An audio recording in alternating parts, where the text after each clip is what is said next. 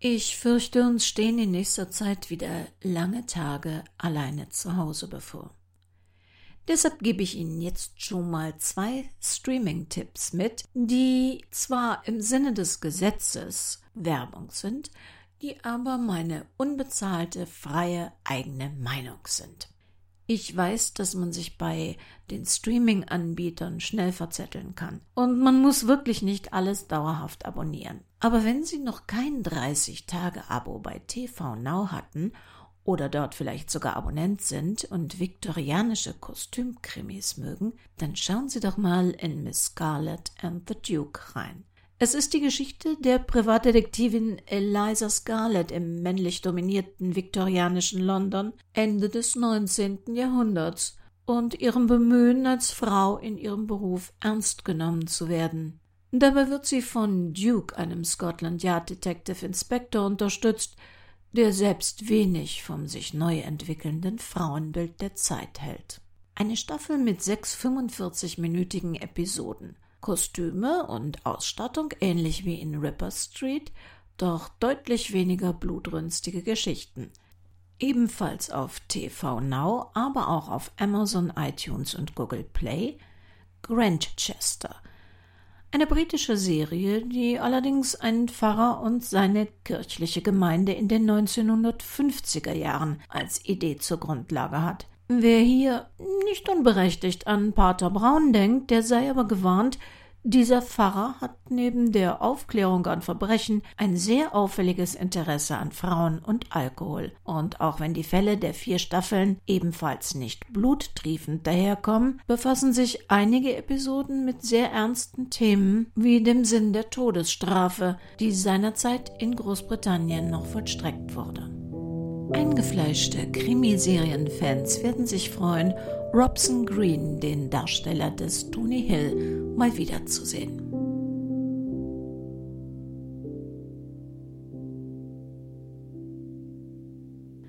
Abgeschrieben.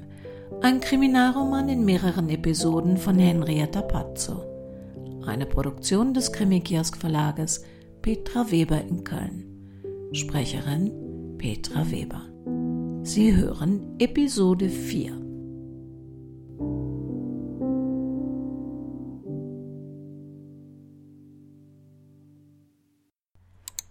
Ach, nichts. In den alten Akten gab es rein gar nichts, das das Verschwinden von Birgit Gerber dokumentiert hätte. Frank Siebert hatte die Anzeigen und Verfahren aus dem kompletten Jahr 1972 überprüft, nachdem Silvia Klammer ihn gebeten hatte, nachzuforschen, ob wirklich nie jemand das junge Mädchen polizeilich vermisst gemeldet hatte. Ganz nebenbei hatte er ihr auch zu verstehen gegeben, dass ein möglicherweise angedachtes Ansinnen nach Personenüberprüfung der Familie Gerber nicht zur Debatte stand. Gerade im Augenblick wurden die Zugriffsdaten akribisch überwacht, und er hatte keinerlei juristisch berechtigten Anlass, nach ihr zu forschen. Schlimmer noch, wenn die Frau jetzt wirklich in Amerika lebte, wie wohl den empfangenen Postkarten zu entnehmen schien, dann würde jede Anfrage in so eine Richtung möglicherweise eine Lawine lostreten. Eine Recherche zu einer jungen Frau, die in der Hochzeit des deutschen Terrorismus verschwand und jetzt in den USA leben sollte, würde beim amerikanischen Heimatschutz hellhörige Ohren finden und dort würde man sofort aktiv werden. Unberechenbar, was das für eine unbescholtene Frau heißen konnte, die völlig ohne jede kriminelle Absicht dort bisher vielleicht ihr gutes Auskommen hatte. Nein, nein, nein, keine schlafenden Hunde wecken. Da mussten Manott und Klammer anders ran.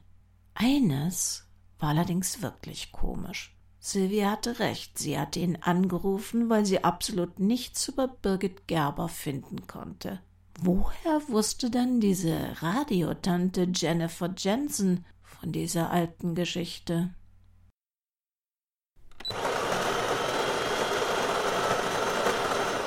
Sylvia Klammer bedrückte etwas. Das spürte Barbara ganz genau. Zunächst hatte sie geglaubt, es sei vielleicht eine flüchtige Verstimmung, doch es schien ernster zu sein. Natürlich ging ihnen beiden die infektionsbedingte Isolation nach einer Zeit auf den Geist. Außer dem Büro und ihren jeweiligen Wohnungen sowie hastigem Nahrungsmitteleinkaufen hatten sie anfangs keinerlei Bewegungsspielraum. Das nervte und hatte hier und da zu Kabeleien geführt, die beide jedoch nicht wirklich ernst genommen hatten. Mit Höchsttempo hatte Sylvia sich in die Desinfektionsbestimmungen zur Aufrechterhaltung des Bürobetriebs eingearbeitet und sie sofort umgesetzt. Sie hatte auch alle finanziellen Unterstützungen, die in Zuständen mit Feuereifer beantragt und durchgefochten. Sylvia hatte recht. Also dieser Auftrag von Professor Richards. Ja, da war irgendwas komisch, das hatte auch Barbaras Bauchgefühl gesagt. Aber andererseits hatte sie drei Kreuze gemacht, dass es endlich wieder etwas zu tun gab und dann noch etwas, in dem Sylvia unschlagbar gut war. Der verheißungsvolle Start des letzten Jahres war im März zum Stillstand gekommen. Sie hatten einander gegenübergesessen, diskutiert und Ideen ausgetauscht, doch am Ende war alles daran gescheitert, dass die Welt sich für ein paar Wochen, ja für ein paar Monate um das gefährliche Virus drehte. Bei sich selbst hatte Barbara leichte Panikattacken bemerkt.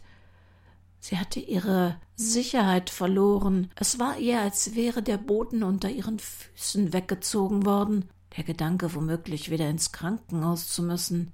Und dann noch einsam, nach Luft ringend unter einem Beatmungsgerät zu sterben? Dreimal täglich hatte sie hektisch bei sich und Jan Fieber gemessen bis irgendwann klar war, dass Fieber kein zwingendes Symptom sein musste, was ihre Unsicherheit und Angst weiter vertieft hatte. Jedes Niesen, Husten oder Räuspern machte sie nervös und ängstlich. Als ihr das klar geworden war, hatten sie und Jan sich mit Sylvia zusammengesetzt und jeder hatte über seine ganz spezifischen Ängste gesprochen. Das hatte geholfen. Danach ging es besser. Mehr als einmal hatte Barbara in den letzten Wochen überlegt, ob sie Sylvia nicht das längst überfällige Du anbieten sollte. Sie war schließlich die Ältere. Und dann hatte sie es nicht getan. Sie mochte diese jederzeit überwindbare Distanz, die ihnen beiden etwas Freiraum und Respekt bei aller Nähe verschaffte. Die Neckereien, Silvias zynische, herausfordernde Kritik an ihr, das alles wäre nicht mehr dasselbe, hätte nicht mehr die gleiche sprachliche Eleganz mit einem plumpen Du gehabt. Sie war sicher, Sylvia sah das genauso. Und es war genau dieses Wissen über den anderen, das Barbara so liebte. Dieses Wissen sagte ihr seit einiger Zeit, dass etwas nicht stimmte. Etwas bedrückte ihre Partnerin massiv. Ja, ein Kaffee Macchiato für Sie und ein Cappuccino Doppio für mich. Und jetzt sagen Sie mir, was Sie bedrückt. Hm, wie kommen Sie darauf? Sie bedrückt also etwas. Na ja, wir haben ja kaum Außentermine. Da hat man eben irgendwann alles gesagt. Ich weiß, wann Sie stiller als sonst sind. Und vorgestern haben Sie einen Brief bekommen, da ist Ihnen zunächst die Kinnlade heruntergefallen, und danach haben sie still im Bad geheult. Ob aus Wut oder Trauer, kann ich nicht sagen. Also, was stand da drin? Ach, es war nur. Es war ein i-Tüpfelchen auf einem idiotischen. Ein idiotisches was? Gefühl. Es ist blöd, ich weiß ja. Es begann damit, dass der Schreiner, als er zum Ausmessen kam, meinte, ist die Chefin nicht da? Ja, er konnte ja nicht wissen, dass sich bei uns was geändert hat, aber dann fragte mich eine Freundin, ob meine Urkunde zum 25-jährigen Berufsjubiläum von der Kammer, die ich letztes Jahr hätte bekommen müssen, auch in den neuen Räumen hängt. Eine Urkunde? Soweit ich weiß, stellt die Anwaltskammer in unserem Bundesland keine solchen Urkunden aus. Stimmt genau. Und da dachte ich, ich schreibe die einfach mal an. Ich habe meine eigenen Unterlagen dazugelegt und angeregt, über solch eine Urkunde in Zukunft mal nachzudenken, weil ich das für eine sehr schöne Idee hielt. Es gibt so viele Kolleginnen, die im Berufsalltag kaum Anerkennung kriegen, so viele Kanzleien, die nur florieren, weil solche wie ich sie am Laufen halten. So eine Urkunde an der Wand, da könnte man ab und zu hinsehen und ein bisschen stolz auf sich sein. Naja, wenn man schon für Anwälte und Mandanten Luft ist. Ich verstehe schon. Und was hat die Kammer geantwortet? Na, zunächst gar nichts. Dann habe ich gefragt, ob mein Schreiben nicht angekommen sei und erhielt darauf die komische Kurzmitteilung, ich solle doch erst einmal eine Geburtsurkunde einreichen. Na, das habe ich nicht gemacht. Was soll der Unsinn? Wozu brauchen die meine Geburtsurkunde, wenn ich eine Anregung einreiche? Und dann kam ein Brief, man teile mir mit, dass meinem Ansinnen, das ich nicht für mich persönlich gestellt hatte, nicht stattgegeben werden könnte. Erstens, es sei zu bezweifeln, ob ich je eine Prüfung abgelegt habe, weil auf meiner Urkunde hinten das unabdingbare Prädikatsstempelchen der Kammer fehle. Fragen Sie nicht wieso, ich hatte keine Ahnung, dass da auf der Rückseite auch noch ein Stempel sein muss. Und zweitens gebe ich zwar an, mehr als 25 Jahre als Rechtsanwaltsfachangestellte gearbeitet zu haben, dies sei aber nicht richtig bzw. fraglich, da die Rechtsanwältin Barbara Manott zwar noch Mitglied der Anwaltskammer sei und es auch an der angegebenen Adresse ein entsprechendes Kanzleischild gäbe, jedoch ausweislich der Webseite keinerlei erkennbare anwaltliche Tätigkeit mehr ausgeübt werde. Na und drittens, letztlich sei sogar meine Identitätsangabe fragwürdig, da ich mich unverständlicherweise geweigert hätte, selbige mit einer Geburtsurkunde zu bestätigen. Aufgrund der geschilderten Diskrepanzen in meinen Sachverhaltsdarstellungen könne meinem Anliegen natürlich nicht entsprochen werden. Die tun so, als gäbe es mich gar nicht. Die haben überhaupt nicht kapiert, um was es mir ging, doch nicht um mich selbst. Und was dachten diese Idioten, was man mit einer solchen Urkunde macht, ein Haus kaufen? Einen Heiratsschwindel? Soll ich was tun? Soll ich Ihre bisherige Tätigkeit beeiden oder eine Kopie Ihres Abschlusses anfordern? Kann ich Ihren berechtigten Unmut irgendwie besänftigen? Nein, danke. Ist halt so. Lohnt keinen weiteren Ärger. Wie heißt es so schön? Augen auf bei der Berufswahl. Für mich ist das erledigt. Da investiere ich keine weitere Minute mehr. Ihnen ist aber schon klar, dass das nicht gegen Sie persönlich geht. Die werden etwas wie das nie unterstützen und haben versucht, diese konkrete Aussage einfach zu umgehen, indem sie sie diskreditieren. 90 Prozent aller mir bekannten Anwälte möchten ihre Mitarbeiterinnen, und wegen der Bezahlung sind es ja fast nur Frauen, lieber klein halten, selbst wenn die ihnen oft den Kopf oder andere Körperteile retten – nicht, dass die Damen noch Flausen entwickeln und am Ende mehr Geld wollen. Ja, ich weiß. Also, was Sie bisher hier geleistet haben. Sie wissen, dass ich das mehr als zu schätzen weiß. Und wenn wir erst mal wieder richtig in Schwung kommen, dann zeigen wir der Kammer, was jemand mit ihrer fragwürdigen Identität drauf hat. Apropos, was haben Sie über unseren Kunstprofessor herausgefunden? Der scheint absolut clean. Diese Doktorarbeit über die sassanidischen Seidengewebe. Ich wüsste nicht, wo er die abgeschrieben haben sollte. Da gibt es kaum relevantes Material. Textvergleiche sind alle negativ. Es gibt da ein paar mehr als hundert Jahre alte Bücher, aber da hat sich keiner die Mühe gemacht, die zu digitalisieren, weil das ja kein Schwein interessiert. Aber hätte er etwas geklaut, das wäre sprachlich so auffällig. Sind diese Seidengewebe eigentlich hübsch? Naja, es sind nicht mehr so viele gut erhalten, aber sie waren mal sehr prunkvoll und bunt, ähnlich wie die Teppiche in Muster und Formen. Libellen, Löwen, Blüten, Gazellen, Greife, Steinböcke, naja und so weiter. Und bei der Textilkunst liegt auch immer noch sein Schwerpunkt. Nö, soweit ich sehe, ist er mit diesem Thema nach seiner Promotion nie mehr in Verbindung gebracht worden. Aber Doktorarbeiten sind ja oft Spezialkram ohne nachhaltigen Wert. Na wunderbar, dann ist er ja unangreifbar. Sehr schön. Ein zufriedener Klient, der uns weiterempfehlen wird. Das habe ich nicht gesagt. Ich sagte, es scheint absolut clean. Und das ist einfach nicht normal. Wie sich ja gezeigt hat, bin nicht einmal ich clean. Wenn einer so harmlos daherkommt, hat er definitiv Dreck am Stecken. Und der Herr Professor fragt sich, ob man den findet. Deshalb hat er uns beauftragt.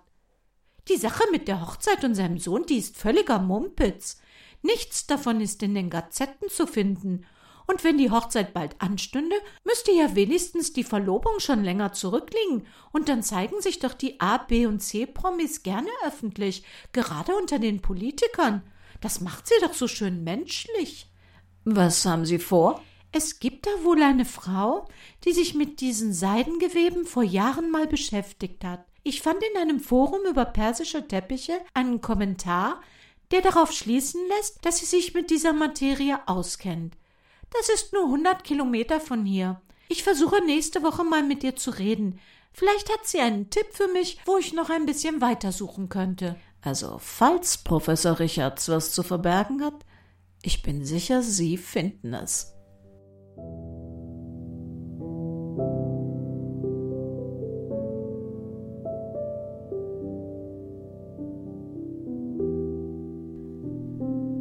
Wie unglaublich berechenbar das Böse manchmal sein konnte.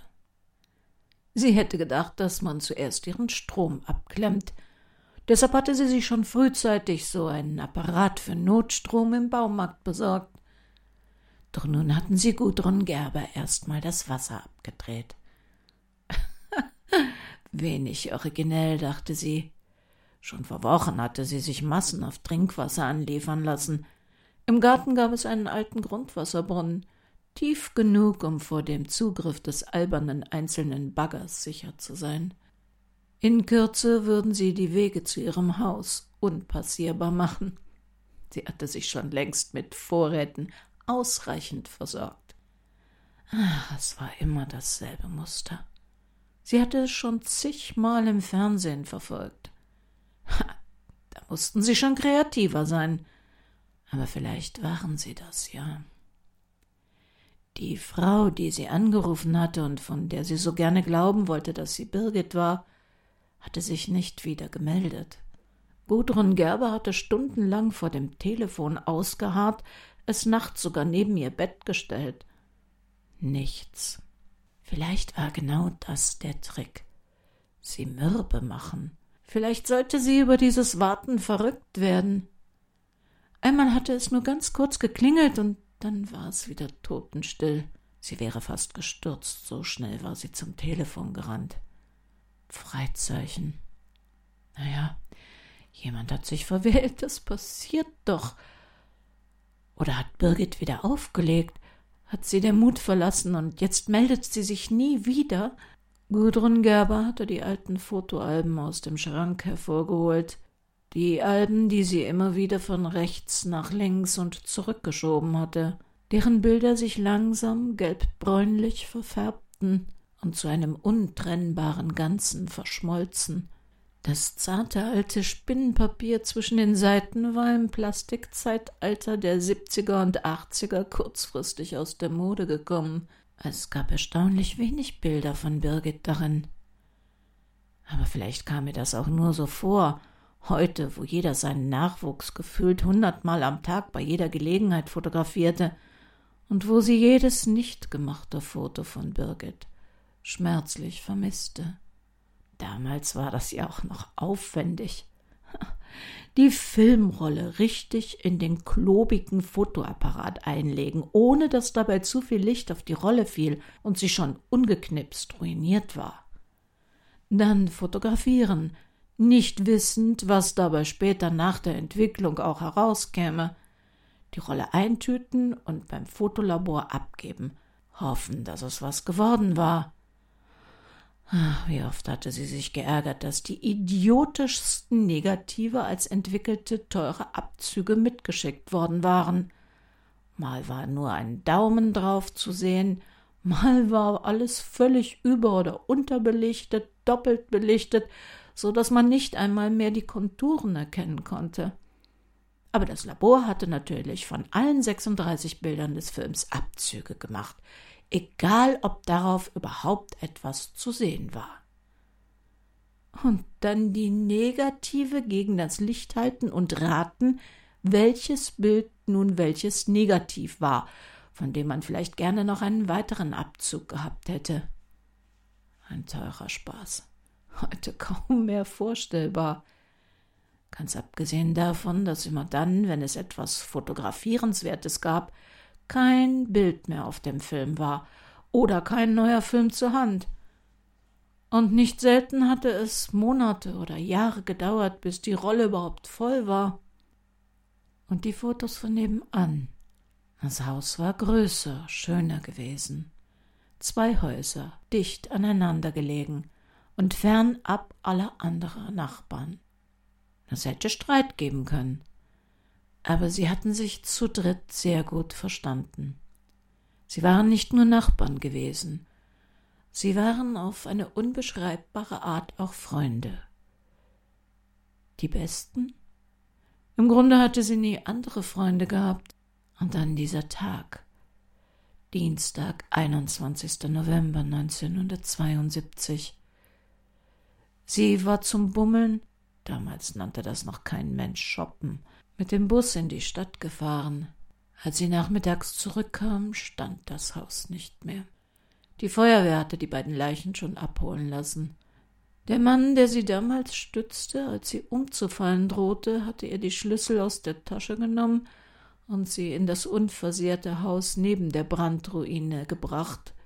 Die Feuerwehr hatte alles getan, um Übergriffe auf dieses zu verhindern. Und dann hatte er ihr behutsam Stück für Stück die Tragödie berichtet.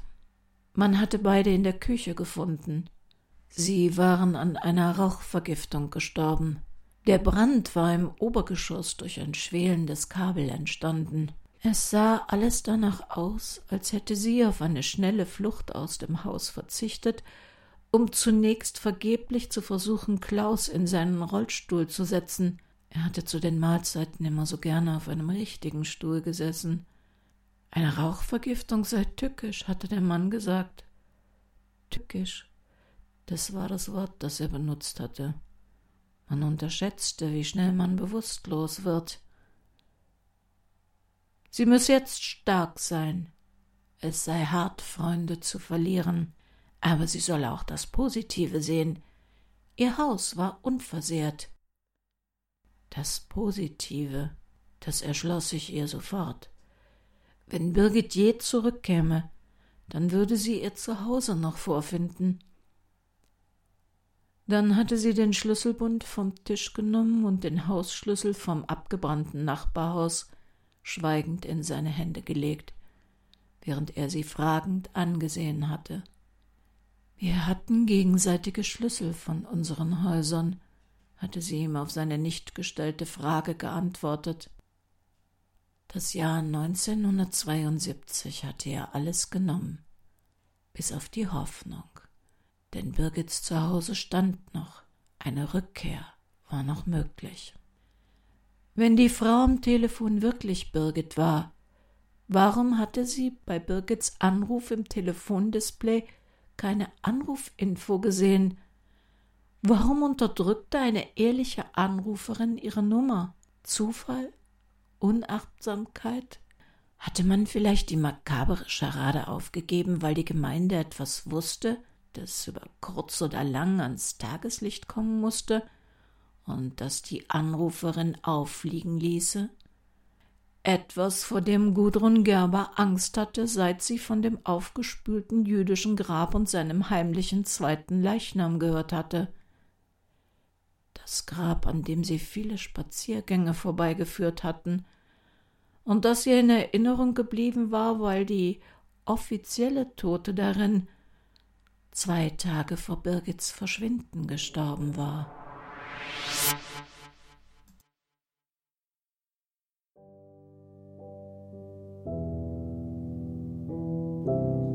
Gehört der zweite Leichnam in Rachel Blums Grab wirklich zu Birgit Gerber? Da werden wir uns wohl nächste Woche wieder treffen müssen. Bis dahin, wie immer, Impressum auf www.krimikiosk.de genauso zu finden wie einige von den Manott-Krimis, die es nicht online gibt. Die Zeiten werden nicht leichter und deshalb, wo immer Sie sind und was immer Sie tun, passen Sie bitte gut auf sich auf.